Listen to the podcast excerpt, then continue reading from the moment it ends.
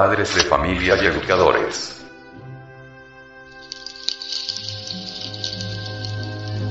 Biblioteca del Sexo.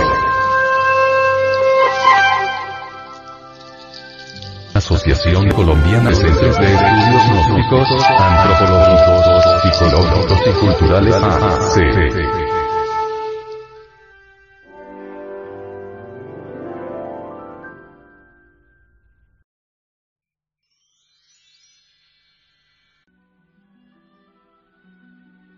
Fascículo número 6. Extremos de la sexualidad.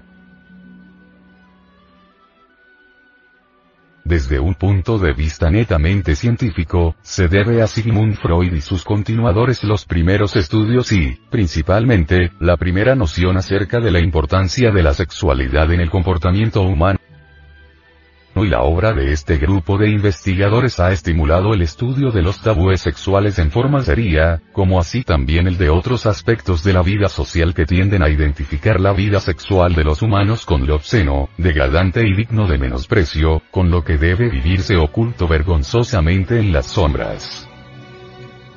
El esfuerzo de estos hombres ha dado como resultado un gran adelanto en lo que respecta a la apreciación más natural y decorosa de la función sexual, conducir al estudio de los distintos métodos físicos para alcanzar el placer en el acto sexual. Quienes hayan acusado a Freud de haberse propuesto deliberadamente hurgar y descubrir todas las dimensiones del mundo del sexo no han hecho sino mostrar más objetivamente sus complejos, pasiones, y temores al sentirse de pronto desnudos y descubiertos frente a la irrupción de una ciencia sexual. Pero gracias a esta ciencia podemos hoy analizar, como pretendemos hacer en esta obra, el comportamiento sexual del hombre acorde con la biopsicología y la doctrina secreta del Cristo, expresada en la Biblia.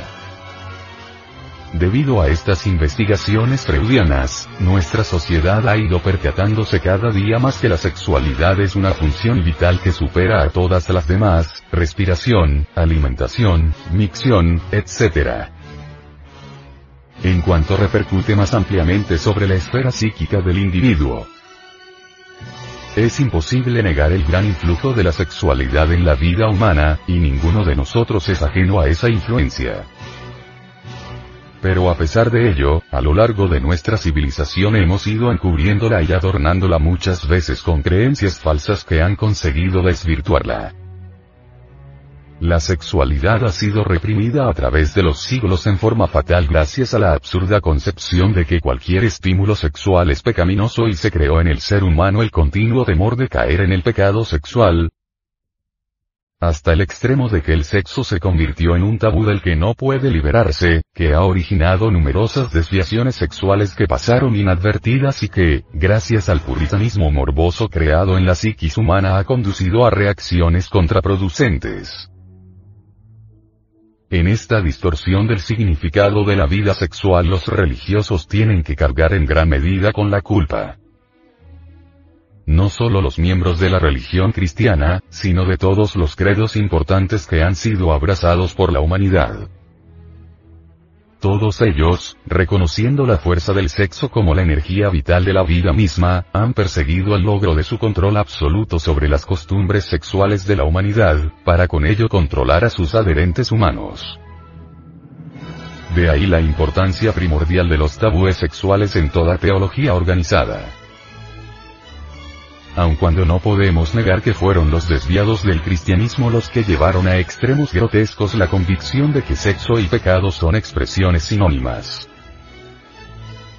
Verdaderamente la actitud de la sociedad frente al problema sexual ha sido de extremismos incontrolables y no ha sabido buscar un justo equilibrio entre la importancia conocida, y fácilmente demostrable, del sexo en nuestra vida y de nuestra actitud hacia él.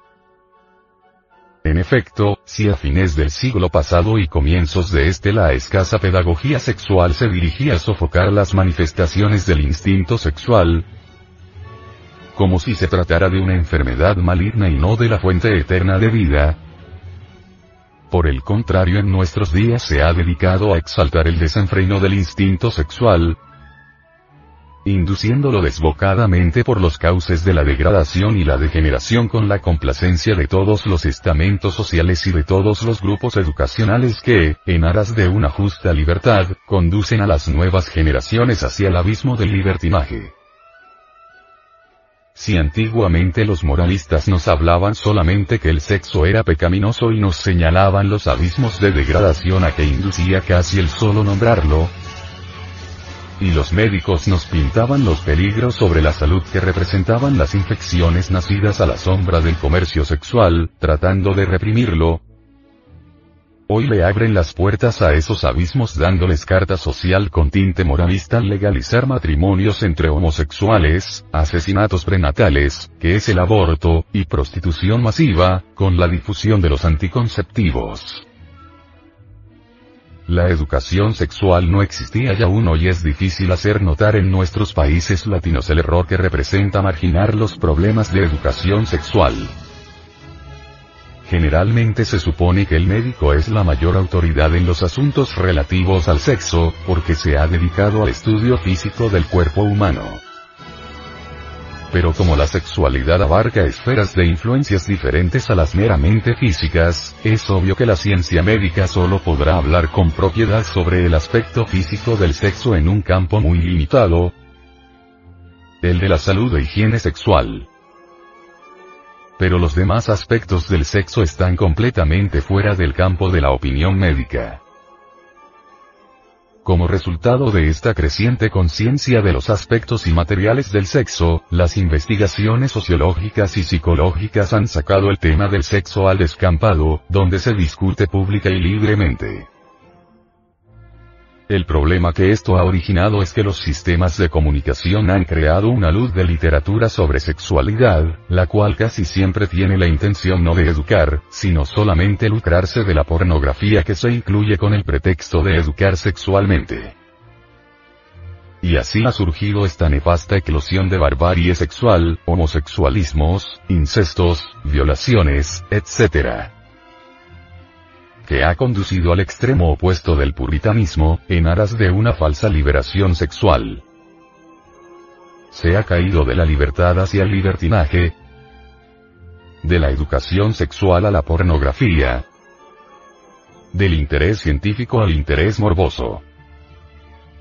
Y este camino puede conducir al ser humano a los más denigrantes estados de bestialidad, pues de la importancia del impacto del sexo sobre la masa, tantos siglos reprimida por educadores obscurantistas, son buenos conocedores los que controlan la publicidad y los medios de comunicación social.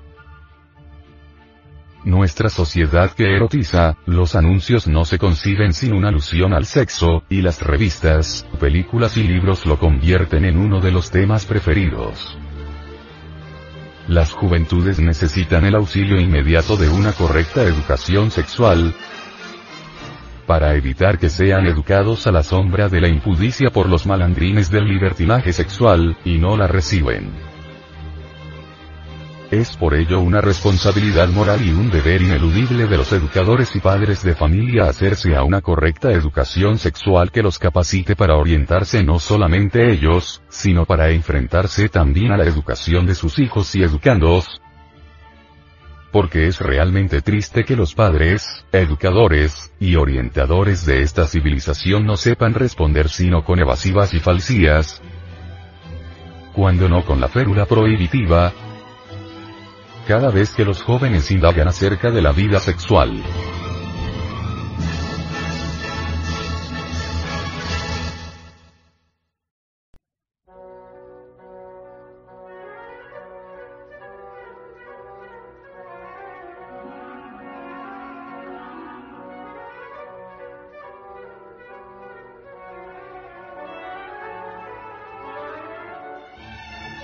El Departamento de Artes Gráficas y Audiovisuales, de la Asociación Colombiana de Centros de Estudios Gnósticos, Antropológicos, Psicológicos y Culturales A. C.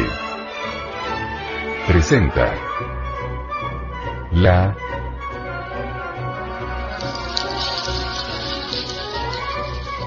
Biblioteca de Sexo.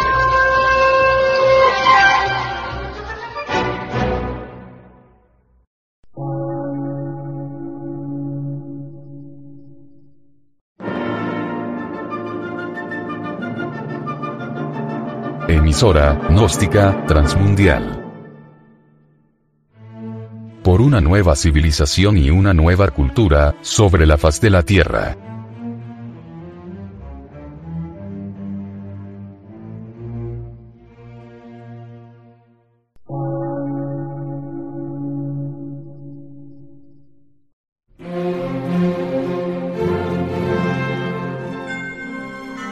Medio de radiodifusión, científico, artístico, místico y filosófico, de la Asociación Colombiana de Centros de Estudios Gnósticos, Antropológicos, Psicológicos y Culturales. A.C.